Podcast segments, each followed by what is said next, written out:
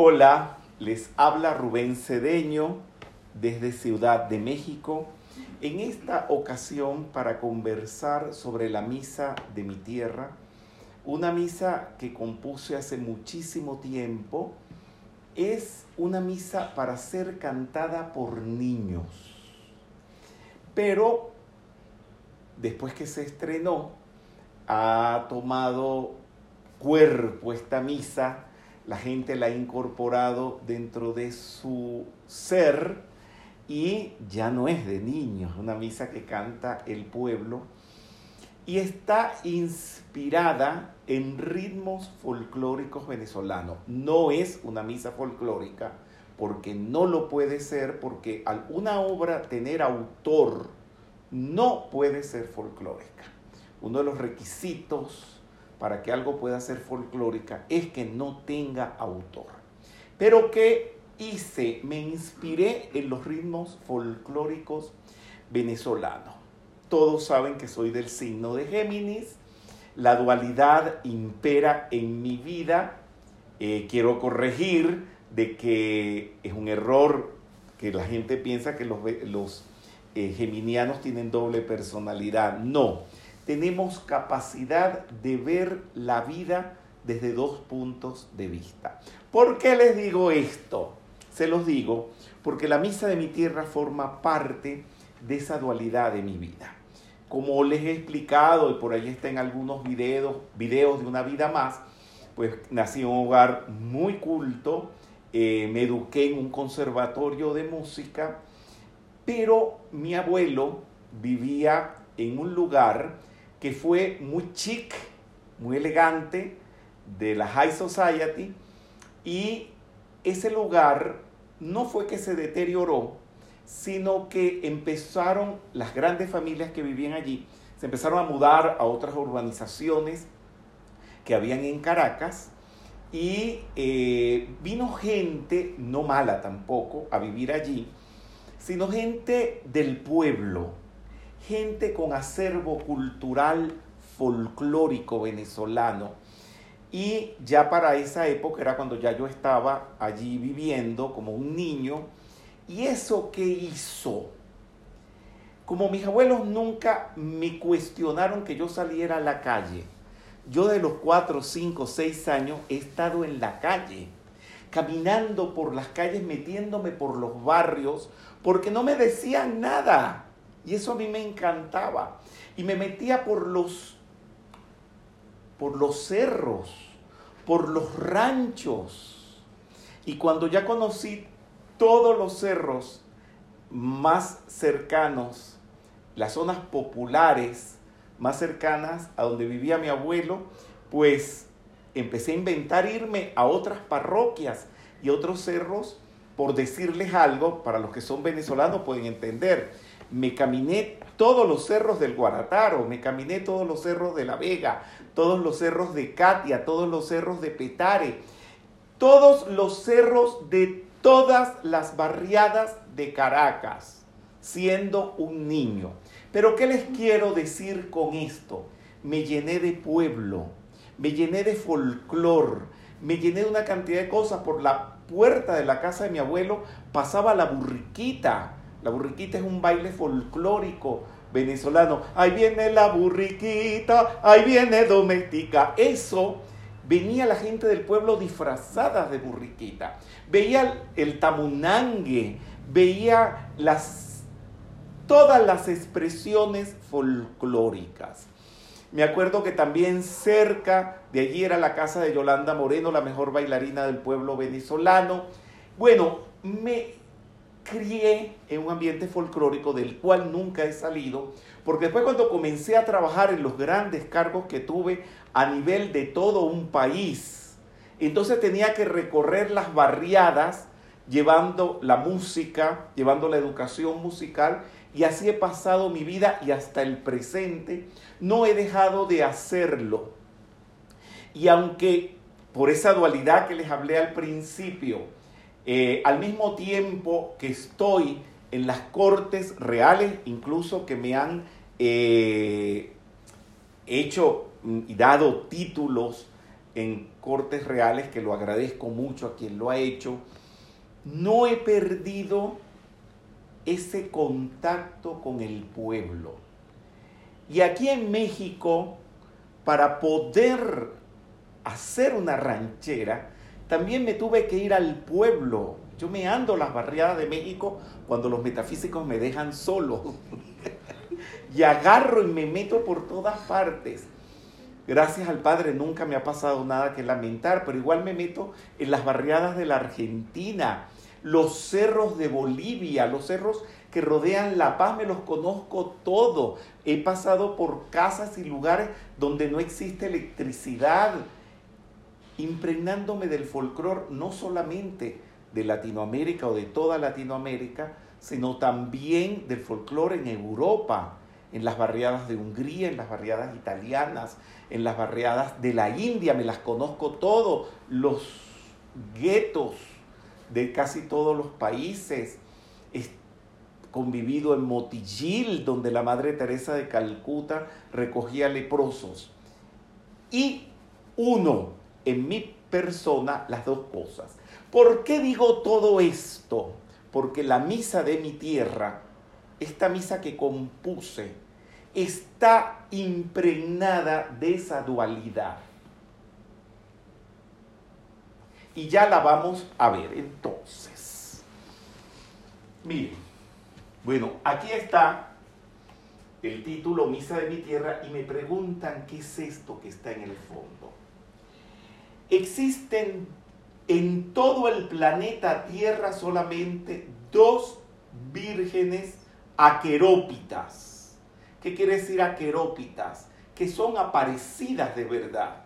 Porque mucha gente dice ah, que la Virgen de, no sé, de Itatí, la Virgen de no sé dónde, apareció. Pero veces son imágenes que encuentran enterradas, imágenes que encuentran en los árboles.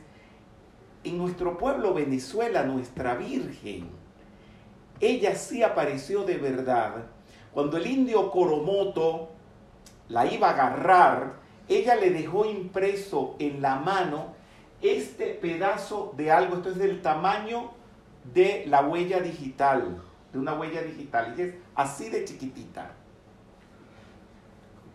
Y nadie la pintó, se pintó sola, eso es aquerópita. La otra virgen aquerópita es la Virgen de Guadalupe, que se pintó ella misma. Pero esto es un milagro y para poderla ver hay que ponerle una lupa que la tiene permanentemente.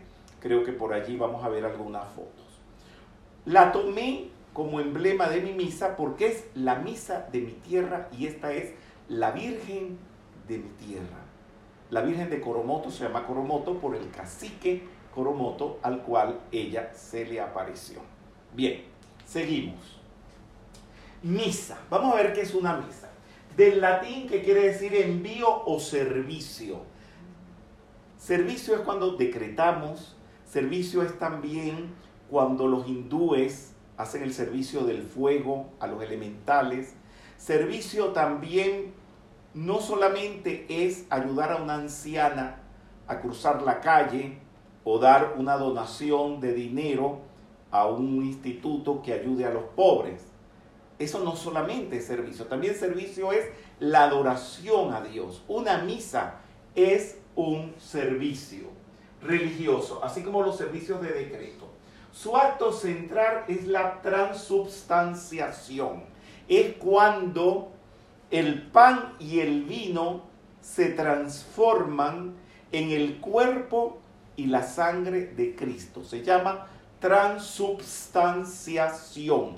Eso es el, la columna vertebral de la misa, y no voy a decir eh, católica porque la misa es, católica de base. Muy bien. Y eso es la Eucaristía. Y la misa consta de varias partes. Según desde el punto de vista donde se miren las misas, tiene partes diferentes porque esto ha ido evolucionando. No vayan a pensar cuando ustedes van a misa y ven la misa y participan de la misa, eh, que eso fue siempre así, ¿no? Esto ha sido una evolución. La misa comenzó la noche de la última cena con Jesús. Y ahí no hubo ritual, sencillamente Jesús agarró la copa y dijo, esta es mi sangre, agarró el pan y dijo, este es mi cuerpo. Ya, ahí se celebró la primera misa, así de básico. No era más nada. No leían el Evangelio, no, no hacían todas las cosas que ustedes ven ahora. Y los primeros cristianos así lo hicieron. Pero después le fueron agregando que si leían una parte del Evangelio, que si esto, que si también donde recogían pues las donaciones para poderse eh, sostener la iglesia. Esto fue haciendo crecer este ritual de la misa hasta verla convertida en lo que es hoy. Y recuerdo la transformación última que tuvo la misa, ya yo estaba vivo, ya yo había nacido, que fue la que se hizo cuando el Vaticano II fue una transformación radical donde se dejó de decir en latín, se dejó de decir de espaldas. Yo me acuerdo la primera misa del Vaticano II cuando asistí, era toda una revolución, se tuvo que hacer altares mirando al frente y cambiaron entonces los nombres de las partes de la misa. Hoy en día he hecho algunas investigaciones y hoy en día hay muchísimas partes que incluso uno a veces hasta las ignora. Uno participa de ellas, pero uno no sabe que son partes específicas de la misa. Entonces tenemos la parte, digamos, tradicional, como el kiri, el ofertorio, etc. Entonces tenemos, hoy en día, por ejemplo, se hace la entrada, se hace el yo pecador como parte de la misa, Señor ten piedad, que ya viene a ser el kiri. Las misas de los grandes compositores, porque voy a hablar pues de música en cuanto a la misa se refiere, eh, empiezan generalmente por el Kirie. Pero fíjense que hoy en día hay partes que anteceden al Kirie. Después viene el Gloria que no siempre se hace, sino en determinadas épocas del año. Después la epístola, el evangelio, el credo, las peticiones. Después la ofrenda que es el ofertorio pero hoy en día no se le dice ofertorio, sino ofrenda. El Santus, que es una parte tradicional. La consagración, comunión, Padre Nuestro, el Cordero, que es el Agnus Dei. Y Beethoven, Mozart, Bach escribieron misas, pero basadas en estos asuntos. Bueno, haciendo honor al refrán de José Weissman, este gran pianista y que fue mi pianista acompañante, que dice y siempre decía, Rubén todo lo cambia. A mí se me ocurrió hacer una misa y les confieso que no investigué en cuántas partes tenía que hacerlas. Bien, esto es un problema, no saben hasta qué punto, porque la iglesia tiene algo que se llama el derecho canónico. Son nueve tomos, no sé cuántos tomos son, donde está reglamentado todo lo que se refiere a la iglesia. Y no puede venir ningún loco a estar inventando nada en la iglesia católica, lo cual me parece maravilloso y por eso se ha conservado dos mil años. Y vine a reformar o a alterar eso, pero no fue tampoco tan a lo loco. Ya vamos a ver. Bien.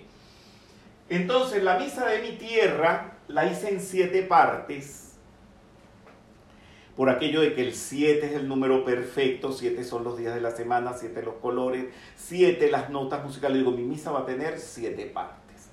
Muchas de las misas de los grandes compositores lo que tienen son cinco partes o seis. Bueno, es, hay una gran variedad en todo esto que no me voy a meter porque no es el caso. Pero la misa que compuse la hice en siete partes por aquello de el siete, el número perfecto. Pero entonces hice como parte de la misa partes que tradicionalmente no se musicalizan en ninguna misa. Por ejemplo, en la invocación, canto indígena. La invocación, pues generalmente las misas de Beethoven, Bach, eh, Gounod, toda esa gente no tienen un cántico de entrada. No hay una composición para que se inicie la misa.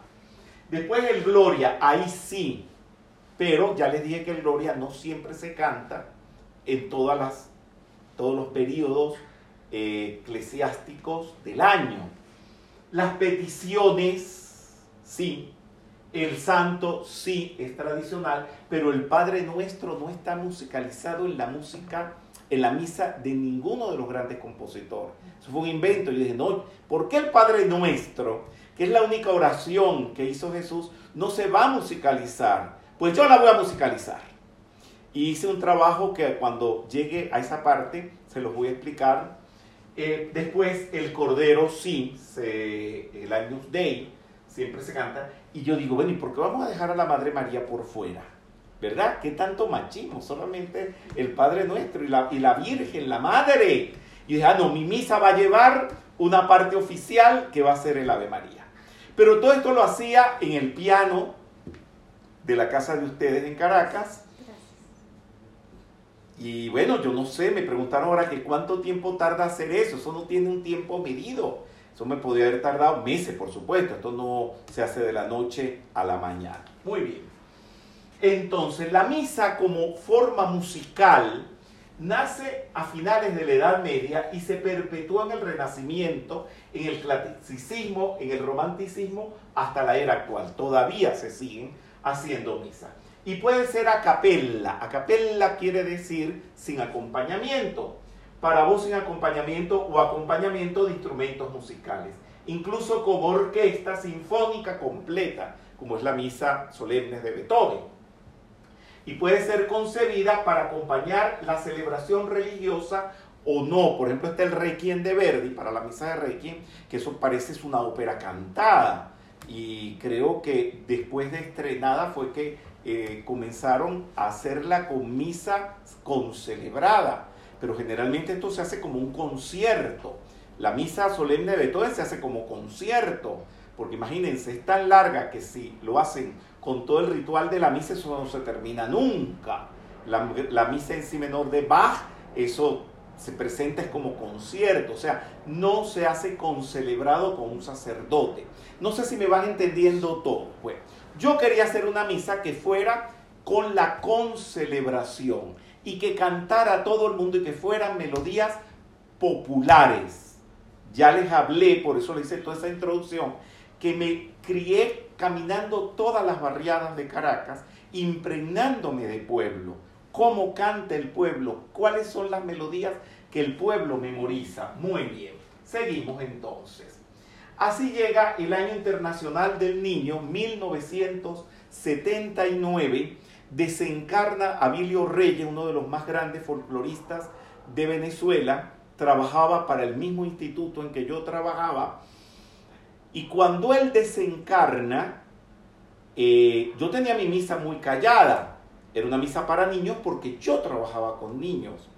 Cuando está todo el mundo llorando la muerte de Abilio, le digo a Mercedes Gómez, que era mi jefe superior inmediato, una supervisora a nivel de toda Venezuela, le digo, ¿sabes que yo tengo, estoy terminando una misa folclórica? ¿Y qué tal si se la hacemos a Bilio? Y eso se quedó allí.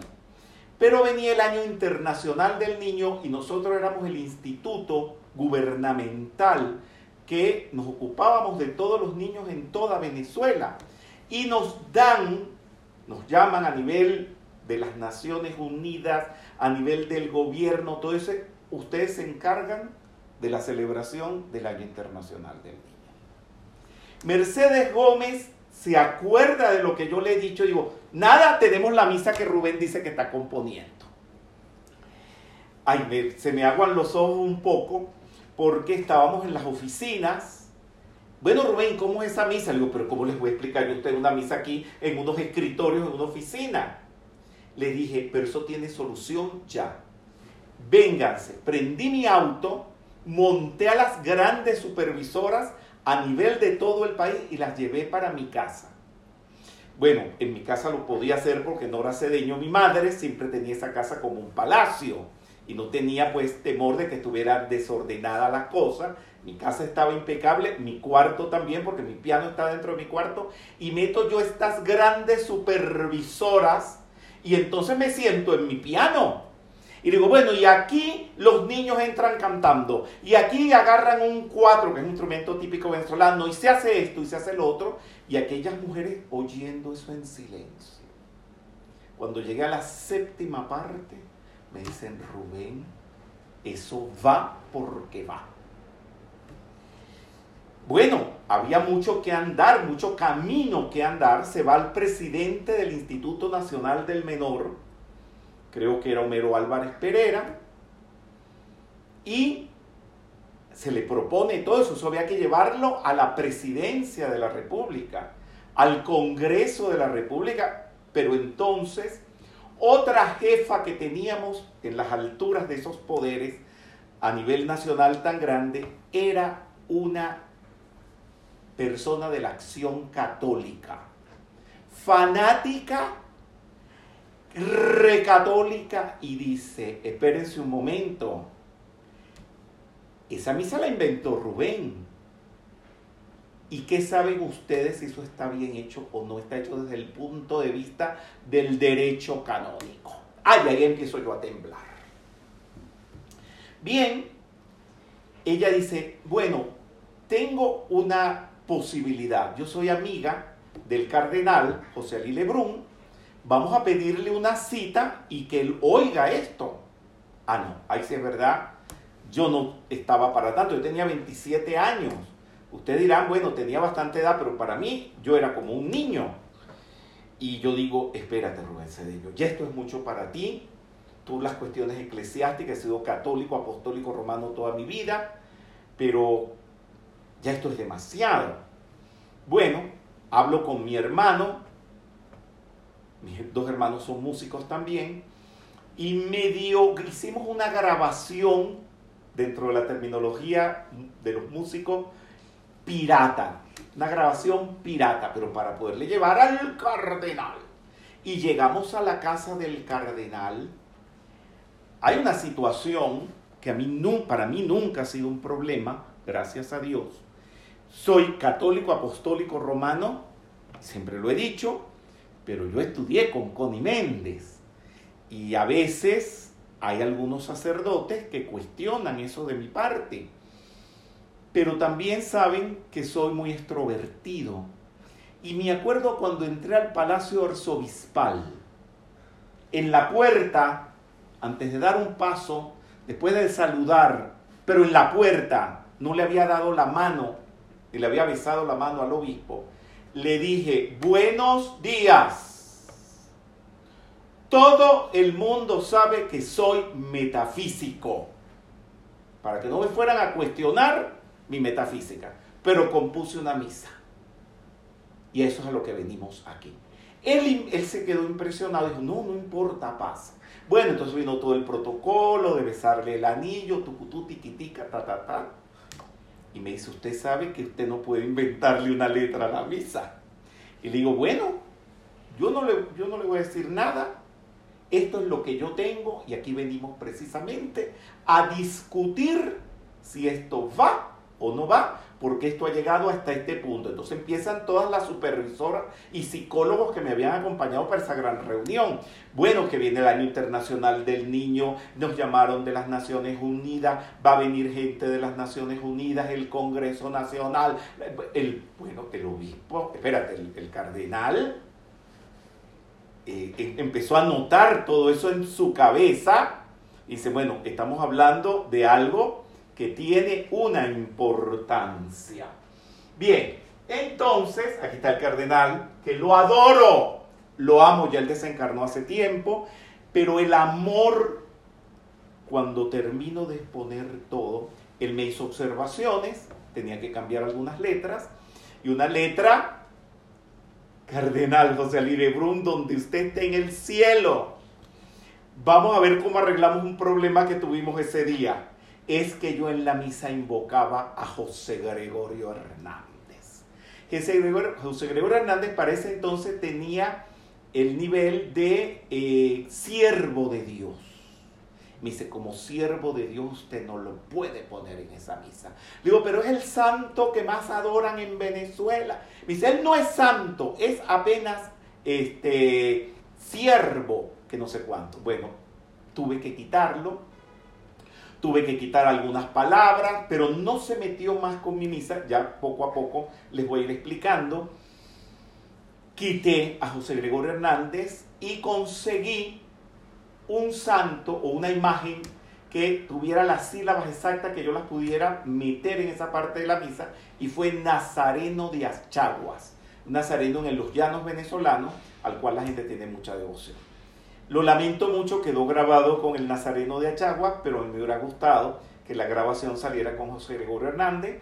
Hoy en día, para la versión que hemos hecho para esta presentación del día de hoy, ya en las partituras pusimos José Gregorio Hernández, porque hoy en día sí se puede, porque ya es, este, ¿qué es? Eh, más que venerable, ahora es eh, beato, y ya pronto será santo. Muy bien. Bueno, en medio de todo este asunto, ya el presidente de la República de Venezuela había confirmado su asistencia. Cuando, entonces, cuando le dicen eso, dice el cardenal, yo voy a oficiar esa misa. Y ahí me vuelve a entrar la temblequera. Y le digo yo, usted me va a perdonar. Yo sí compuse esa misa, pero yo no sé dónde tengo que meter los cantos. Y él ha hecho el acto de humildad más grande. Y ojalá que todos los prelados del catolicismo tuvieran esa humildad. Y me dijo, usted cante, que yo le sigo. O sea, que yo le iba a marcar a él las pautas de la misa. Eso me puso más nervioso. Él creyó haberme relajado diciéndome eso, y sí, porque no iba a tener problema de que metiera un canto donde no iba. Por supuesto, después me documenté muy bien teníamos una esa persona que era muy católica, que era jefe nuestra, y otras más eh, que colaboraron y bueno, era un asunto donde no podían haber errores y se llevó pues a feliz término todo esto y tocaba la Catedral de Caracas por toda la envergadura de las personalidades que estaban involucradas, pero ahí no iba a caber la gente. Entonces se escogió la iglesia de la Chiquinquirá, que sí tiene toda la amplitud para que cupiera toda, todo el gabinete del presidente, el Congreso, los enviados de las Naciones Unidas, periodistas que fueron en cantidades industriales. Bueno, y el pueblo, porque entonces era una misa que había compuesto para niños, y yo pensé que el coro, mil niños, mil niños cantando, que iban a entrar por el centro de la iglesia, niños de 3 a 7 años. Tenía la formación pedagógica para afrontar esa masa de niños sin problemas. Y la técnica era que nadie los dirigiera, que fueran tan bien adiestrados También ensayado que las maestras no estuvieran ni haciéndole señas. Una vez que estuvieron colocados, le dije a todas las maestras, déjenlos que hagan lo que les dé la gana. Y no hubo un solo niño que se equivocara. No hubo un solo niño de tres años, piénsenlo. Eran niños en edad preescolar, antes de ir al colegio. Y mi persona, ya van a ver algunas fotos allí, mi persona en el medio, pues dirigiéndolos y otras veces pues sentado en el piano acompañando las partes de la misa. Aquí está mi persona dirigiendo la misa, vestido de liquiliqui, que es el traje típico del hombre venezolano y como pueden ver la cantidad de periodistas, aquí se ven algunos niños, llenamos el altar mayor de niños cantando.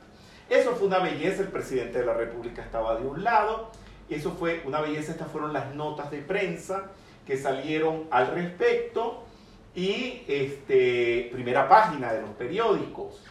Vamos entonces a la misa propiamente dicho. Empieza con la invocación. La invocación es un canto indígena. Ya para ese entonces yo había convivido con los guayú, con los indios guayú. Había bailado con ellos, había aprendido a tocar los instrumentos típicos de los indios prehispánicos que se conservan todavía en Venezuela. Tocaba el birimbao, van a oír el birimbao que yo mismo lo toco casi nadie sabe tocar un birimbao, pero a mí me lo enseñaron a tocar los indios. Por eso al principio hablé de mi dualidad entre lo académico y lo popular. Y en esta parte indígena inspirado en los indios venezolanos. Aquí están mis indias, mis indias venezolanas, que la gente muchas veces piensa que los indios venezolanos están con guayucos y desnudos. No, se visten con estas hermosuras de trajes, los indios guajiros. Inspirado en todos ellos, hago esta primera parte. Y entonces aquí viene lo que me, tanto me preocupó, las letras. Porque las, todas las misas que se escriben, se escriben con letras eclesiásticas. Mi misa no. Esta es una misa ecuménica. En aquella época de eso no se hablaba, porque el ecumenismo, como se está hablando hoy en día, creo que fue después de Juan Pablo II que tomó un auge el ecumenismo tan fuertemente como lo tiene actualmente la Iglesia Católica. Y miren lo que dicen, canten todos muy alegres que la misa va a empezar. Gloria al Padre, gloria al Hijo, gloria al Espíritu Santo. Esto lo tomo yo del folclore venezolano. Tenemos versos cuando los velorios de Cruz de Mayo, que son cantos folclóricos del 3 de mayo, este, por ser la primera vez que en esta casa canto, gloria al Padre, gloria al Hijo, gloria al Espíritu Santo.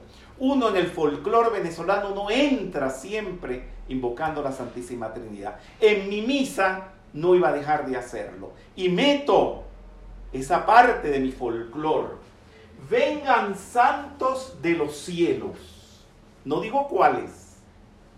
Santos de la cristiandad, santos del Dharma, santos del hinduismo, santos del islam, santos del judaísmo.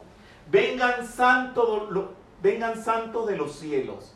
Vengan todos los del pueblo no llamo solamente a los católicos, a todo el pueblo, que esta misa es para todos los que crean en lo eterno.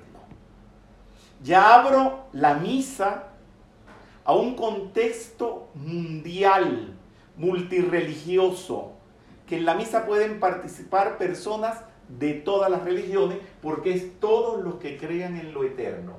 Ahora viene la parte folclórica. Invocamos a los santos que viven en Venezuela, la Virgen de Coromoto. Por eso abrí esta alocución hablando de la Virgen de Coromoto y a José Gregorio Hernández. Aquí fue donde tuve que sustituirlo por el Nazareno de Achaguas, pero hoy en día volví a poner a José Gregorio Hernández porque ya se puede. Vengan santos de los cielos, vengan todos los del pueblo, que esta misa es para todos los que crean en lo eterno. Angelitos del Tocuyo. El Tocuyo es una zona del interior de Venezuela. Virgen de la Soledad, esa es de Valencia. Mi bisabuela era devota de la Virgen de Soledad. Yo acudí a todos los santos, no solamente folclóricos, sino de los cuales estaba impregnada mi tradición familiar. Virgen del Valle Bendita. En Venezuela hay tres vírgenes que son las más famosas. La Virgen de Coromoto, la Virgen del Valle, que está en la isla de Margarita, y la Virgen de Chiquinquirá, que está en Zulia, en el estado Zulia, donde se produce el petróleo. Virgen de la Soledad, ya la Virgen de Coromoto la había nombrado, Virgen del Valle Bendita, Virgen de Chiquinquirá. Y bueno, esa es toda la misa. Vamos a escuchar ese canto indígena y van a oír. Ese es el birimbao. Y lo estoy tocando personalmente. El piano también lo estoy tocando mi persona. Y tengo un conjunto de instrumentistas venezolanas, arpa, cuatro y maracas. Y piano. Mi persona está llevando el piano. Bien, aquí está la primera parte, canto indígena, misa de mi tierra.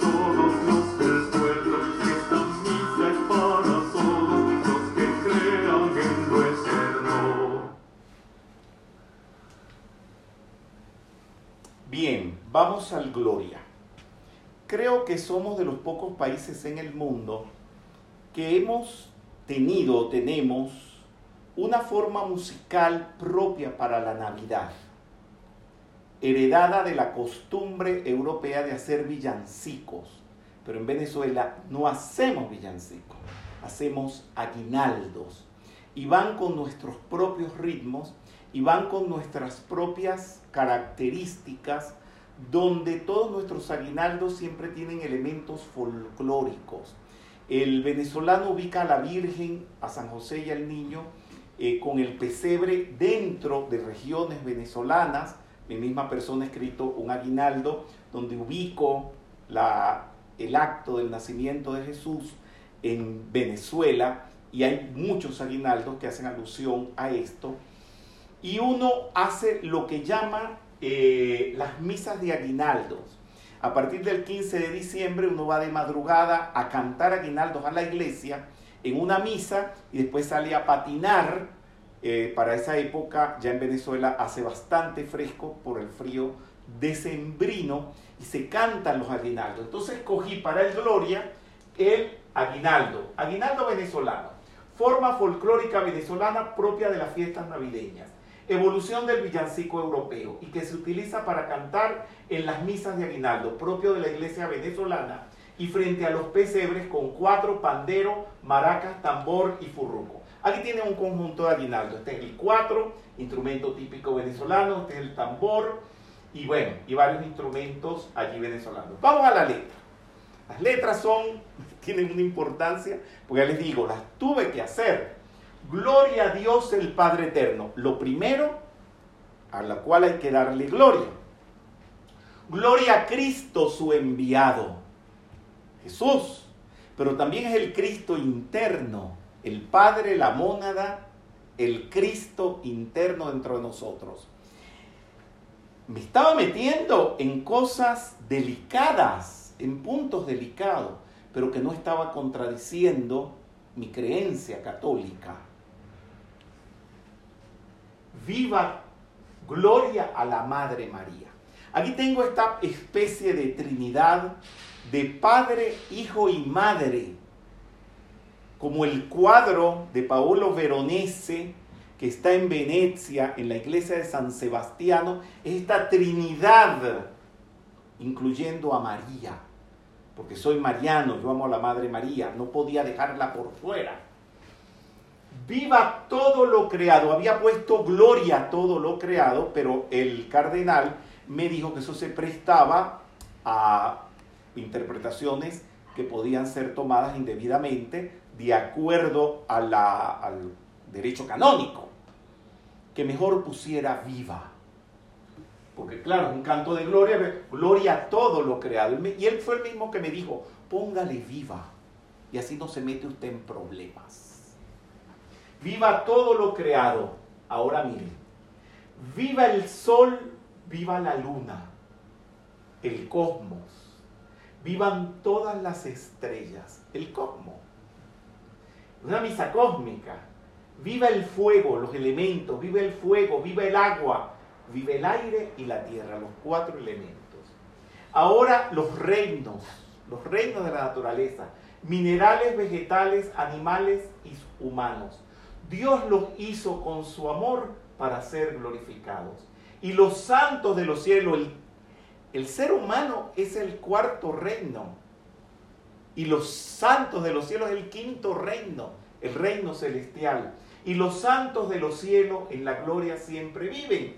Gloria al Padre, gloria al Hijo, gloria al Espíritu Santo. En ritmo de aguinaldo, en gloria.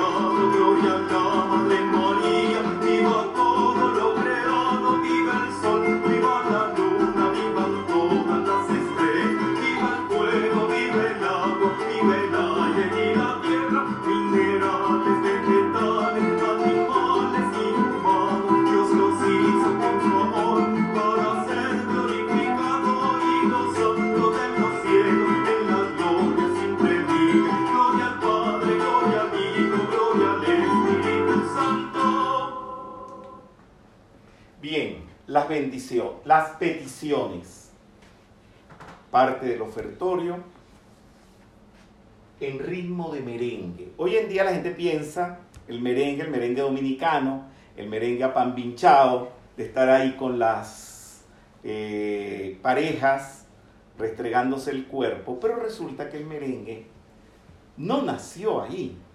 El merengue nació en Caracas, en el siglo XIX, y era un baile de salón, culto, elegante.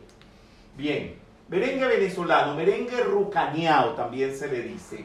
Forma musical en compás de cinco octavos, surgida a mitad del siglo XIX, la sociedad caraqueña del siglo XIX, que se popularizó a mediados del 1920, palabra de origen francés de merengue, atribuida a un dulce. Bien. Bueno, otra vez volvemos al asunto de las letras, que fue donde nos llevamos más tiempo eh, conversando, no discutiendo, pero sí conversando con el cardenal que me iba guiando en este asunto donde ellos pasan años estudiando teología, qué se debe decir y qué no se debe decir, qué se debe aceptar y qué no. Bien, las peticiones. Le vamos a pedir a Dios que por los niños de este mundo te pedimos, oh Señor, por toditas las escuelas te pedimos, oh Señor. En una misa para niños, lo primero que hay que pedir es por los niños y por las escuelas. Ahora viene el asunto. Por los negros, por los blancos, me metí con las razas, la misa ecuménica. Te pedimos, oh Señor, por los niños y adultos, te pedimos, oh Señor. Por la paz en este mundo, te pedimos, oh Señor. Que se acaben ya las guerras, te pedimos, oh Señor. Por maestros y maestras, había pedido por los niños, por la escuela, ahora las maestras. Por papá y por mamá, incluyendo a todos. Por los juegos y deportes. Por progreso en los estudios por todita Venezuela, por supuesto, una misa criolla venezolana, y por los venezolanos te pedimos, oh Señor, tu amorosa bendición. Ritmo de merengue.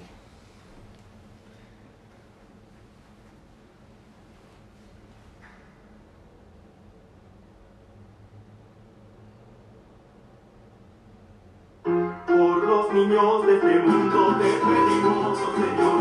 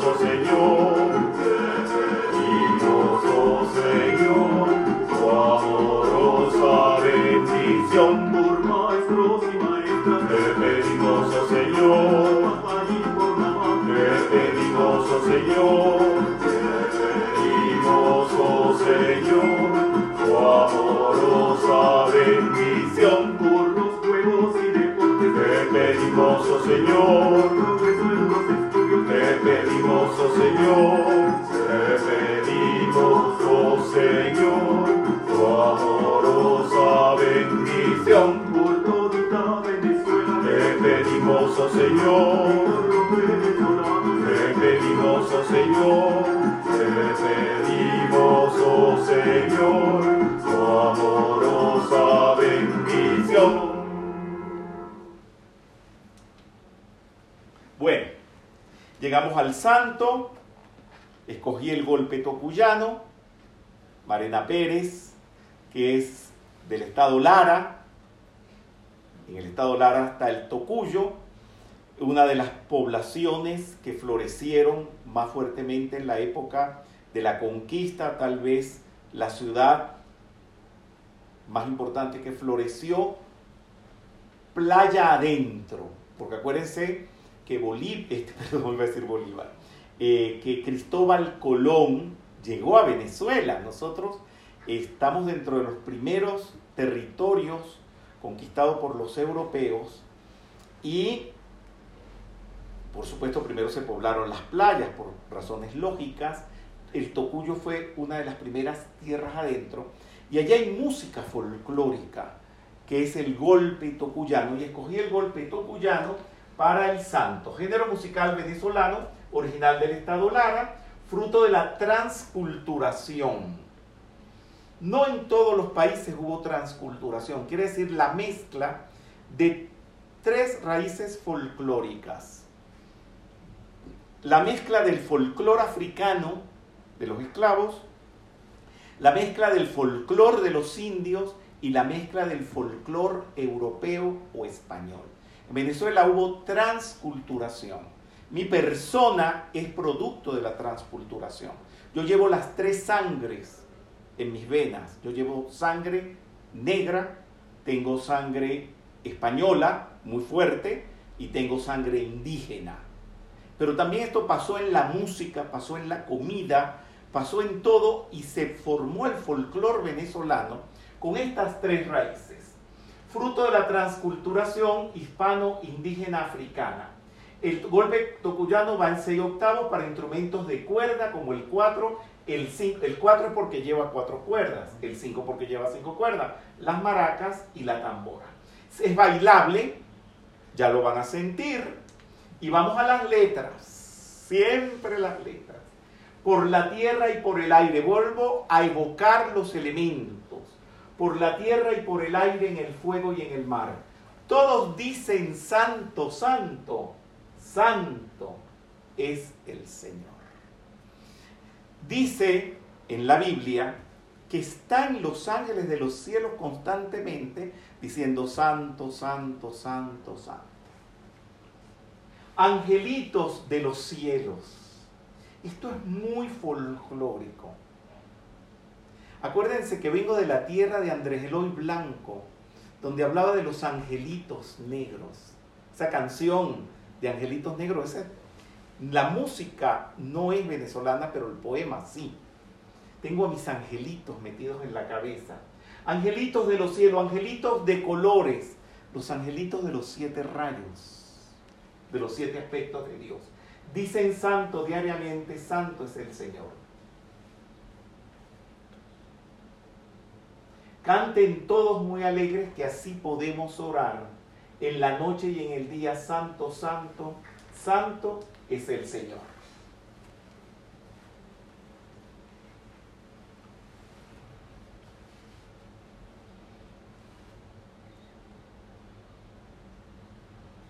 Por la tierra y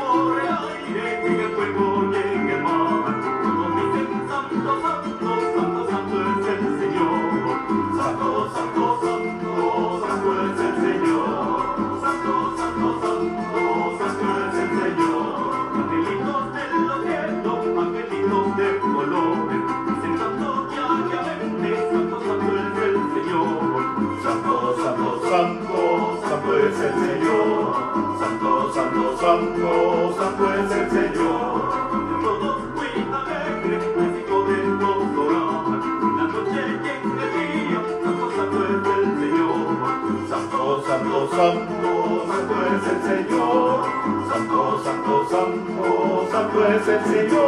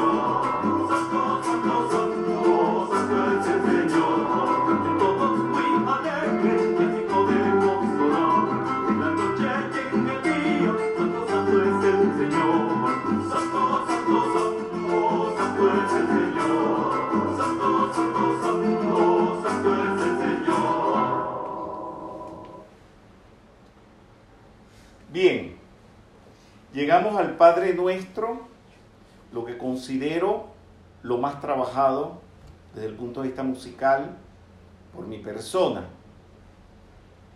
Nosotros rezamos el Padre nuestro, Padre nuestro que estás en el cielo, santificado sea tu nombre. En mis estudios de composición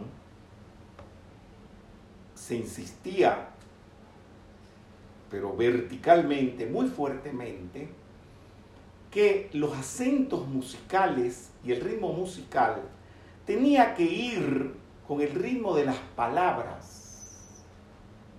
Si yo digo Padre nuestro que estás en el cielo, eso tiene una manera de descubrírsele las negras corcheas, semicorcheas que deben de ir para que ese ritmo se respete. Pero eso no es fácil. Examiné todos los Padres Nuestros de todo el mundo y ningún Padre Nuestro tenía el ritmo de cuando se reza, el tiempo de cuando se reza. Y pasé mucho tiempo descubriendo esto. Trabajaba en el Conservatorio de Música de Maracay como profesor de teoría y solfeo. Y para ir de Maracay a Caracas, son dos horas de trayecto, me tenía que ir a una esquina a coger el transporte público, esto era cuando no tenía transporte privado, y era en el Ateneo de Maracay. Y allí esperando mi transporte, comencé a elaborar esta difícil eh, tarea y descubrí que la gaita zuliana podía adaptarse a ello. Gaita zuliana, género musical venezolano del estado Zulia. Como ustedes pueden ver en Venezuela, en cada región tenemos formas musicales diferentes folclóricas y no se parecen unas a las otras. Y la Misa de mi Tierra es una exposición de todo esto. Formado de estrofa y estribillo en compás de 6 octavos. Cantado en grupo, se canta en grupo la, la gaita. Término proveniente de la palabra gótico. Se fue transformando el término de gótico hasta llegar a gaita. Sus letras van desde temas navideños, jocosos, políticos y de denuncias. En el estado Zulia, cuando hay un problema, van al gobernador y le escriben una gaita exponiéndole su problema. Y hasta lo más reciente, se hacen gaitas de diferentes índoles, siempre o haciendo críticas a la sociedad, críticas al gobierno, etcétera, etcétera y muchas de ellas dedicadas a la patrona de esta región, que es la Virgen de Chiquinquirá, que ya previamente la he invocado. Surgieron como cánticos de misa y van acompañadas de tambores, furrucos, cuatro maracas, guiro y charrasca. Aquí está un conjunto de gaita. Muy bien, este es el Ateneo de Maracay. Aquí compuse, parado allí en la acera, compuse el Padre Nuestro, pero no de una sentada, eso fueron muchos días y tomando notas en las partituras. Miren lo siguiente, se dice, Padre nuestro que estás en el cielo. Le respeté como se dice en castellano. Lo que le hice fue poner la música, descubrir la rítmica. Padre nuestro que estás en el cielo. Después uno dice, santificado sea tu nombre. Santificado sea tu nombre. Parece que estuviéramos rezándolo cantando venga tu reino, venga tu reino. Hágase tu voluntad, hágase tu voluntad, así en la tierra como en el cielo, así en la tierra como en el cielo. Esto me costó, valga la palabra, un parto. Eso no es fácil. Lo que pasa es que cuando ustedes lo oyen, lo oyen tan natural porque no les estoy cambiando el tiempo, el ritmo a como ustedes lo rezan. Bueno, aquí tienen el Padre Nuestro.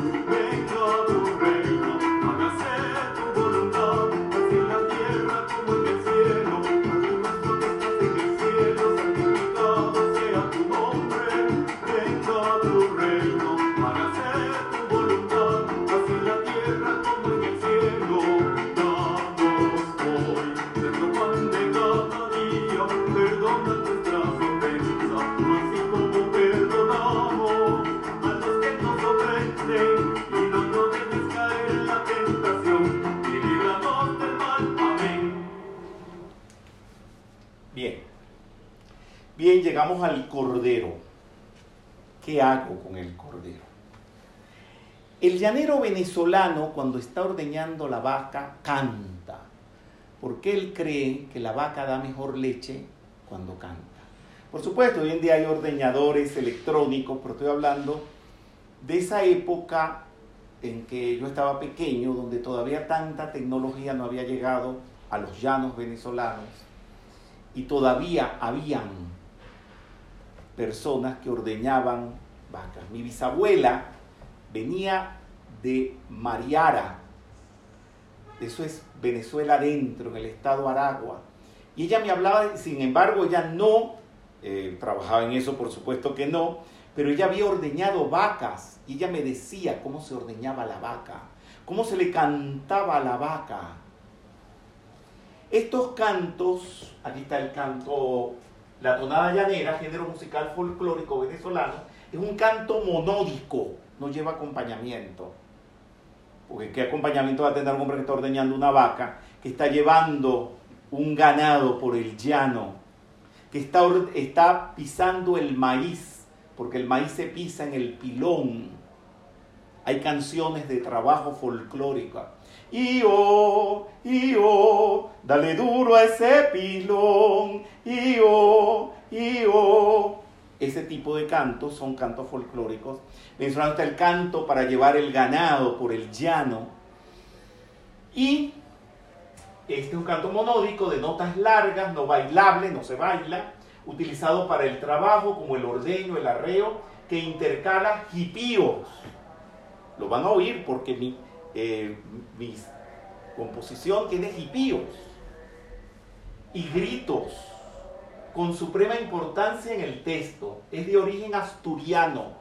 Al norte de España está Asturias, es un principado, eh, los herederos al trono de España se les llaman príncipes de Asturias. Bueno, de esa región nació el, la tonada. Mi persona tiene grandes nexos con esta zona de España porque lo visito anualmente para dar conferencias.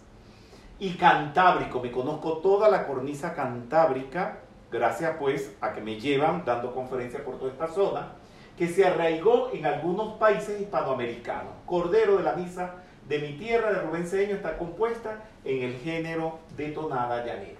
Uno de los grandes tonadistas que han hecho estas obras ha sido Simón Díaz. Desconocen una obra de él muy famosa, que es Caballo Viejo. Cuando el amor llega así de esta manera. Bueno, él hizo muchos, muchas tonadas llaneras. Yo tuve la oportunidad de hacer un programa de televisión con él, donde canté mis obras, donde canté las obras de Connie Méndez, porque él era muy amigo de Connie Méndez. Se lo puse allí como un ejemplo, pues, de un tonadista de música llanera. Entonces, ¿qué pasó? Es a capella, no lleva acompañamiento. Estaba en Colombia, mi madre cumplía creo que el primer año desencarnada, quise hacerle una misa. Y tengo una situación con Carlos Eduardo Osorio, sacerdote católico apostólico romano, que pidió permiso al Vaticano para lanzarse a la política y se convirtió en gobernador del Quindío, un personaje en Colombia. Y él estudió conmigo metafísica toda su juventud. Y me acuerdo cuando lo tenían que consagrar sacerdote. Y me vino a pedir mi consejo y se me arrodilló. Un sacerdote que ya iba a ser consagrado y me dijo, ¿qué hago? Le dije, si usted va a ser católico, sacerdote católico, sea sacerdote católico, apostólico y romano y no lo esté mezclando con la metafísica, para que no tenga problema con las autoridades. Él me dijo, así lo haré. Y se consagró. Después pidió un permiso para poderse meter a la política, como les dije. Y bueno, él ha cometido sus pecadillos. Santos, pecadillos, pecados blancos.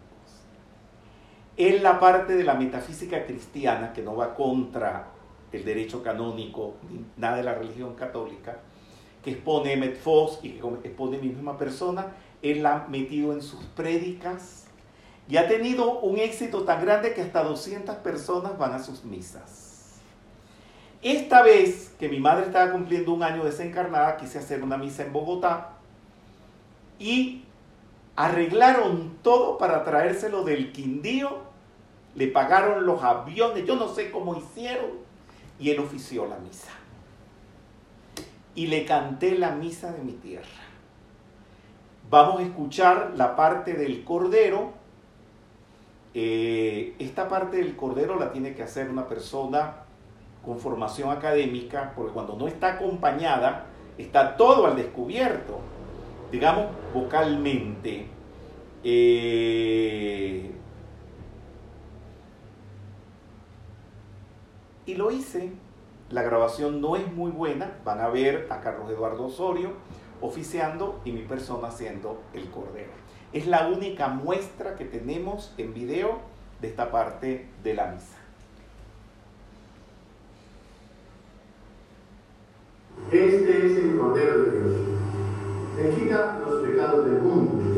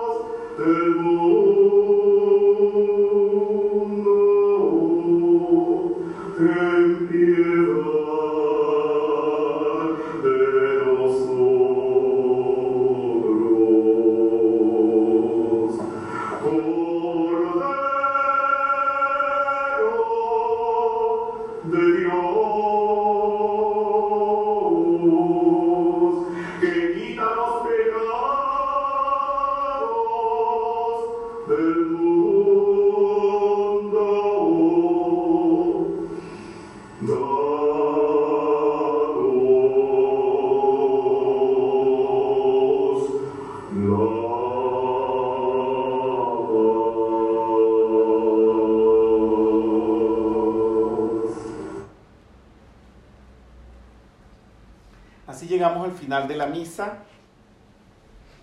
Como mariano que soy, quería que mi misa concluyera con el Ave María. Ninguna misa en el mundo concluye con el Ave María. Pero me lo aceptó la iglesia, por supuesto, no va en contra de nada católico y mi misa está finalizada con este canto a María. Pero ¿cómo canta el venezolano a la mujer venezolana? Le canta en serenatas. A medianoche, cuando estás enamorado de una mujer, tú vas a medianoche, contratas unos músicos y le llevas canciones y le cantas. Y dije yo, eso es lo que yo le voy a hacer a María, una serenata. Y así fue como compuse el Ave María Tropical, en tiempo de serenata o ritmo, forma musical de serenata. Aquí vemos un ejemplo de eso, el grupo cantando la serenata y la mujer venezolana con el traje típico venezolano asomándose a la ventana, la mayoría de las casas venezolanas que se han conservado después de la colonia tienen este tipo de formato de ventana. Eh, y es un acto romántico. El Ave María es una oración católica por excelencia dedicada a María. Su primera parte está formada por los textos del Nuevo Testamento, dos partes distintas del Nuevo Testamento, introducidos en la liturgia en el siglo VI y oficializada por el Papa San Gregorio Magno, el mismo que oficializó los cantos gregorianos. Combinación de textos de la Anunciación y el saludo de Santa Isabel a su prima María. Dios te salve María, eso es lo que le dice el ángel a María. Dios te salve María, llena eres de gracia, el Señor es contigo. Con otras palabras, y las dice en latín, bueno, eso tal vez fue en arameo, pero bueno, las traducciones cambian las cosas. Bendita tú eres, entonces esta es la frase que dice eh, la prima de la Madre María, Santa Isabel, bendita tú eres entre todas las mujeres y bendito es el fruto de tu vientre Jesús. Esta es la primera parte de la Ave María. La segunda parte, y con el perdón de algunos cleros que me están oyendo y que tengo amistad con ellos, eh, tengo que decir algo por ahí que a lo mejor no van a estar de acuerdo, pero bueno, no soy el único que va a cuestionar lo que voy a decir ahora. La segunda parte es un ruego que data de 1495 y aparece por primera vez en un libro de Girolamo Savonarola.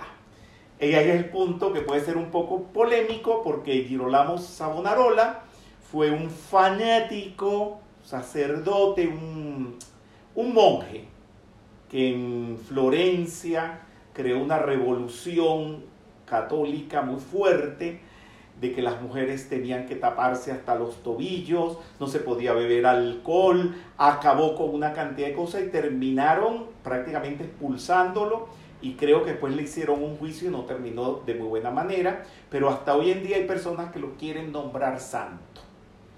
Y yo vi el sitio donde eh, allá en, en Florencia hay una placa en el Duomo de Florencia y donde está el nombre Girolamo Savonarola. Monje muy polémico. Pero él fue el que hizo esa parte, o no se sabe si lo hizo, o que la única referencia que hay es que está en un libro de él, esa referencia a la segunda parte del Ave María, donde se dice Santa María, Madre de Dios, ruega por nosotros pecadores, ahora y en la hora de nuestra muerte. Amén. Los dejo con el Ave María de la Misa de mi tierra.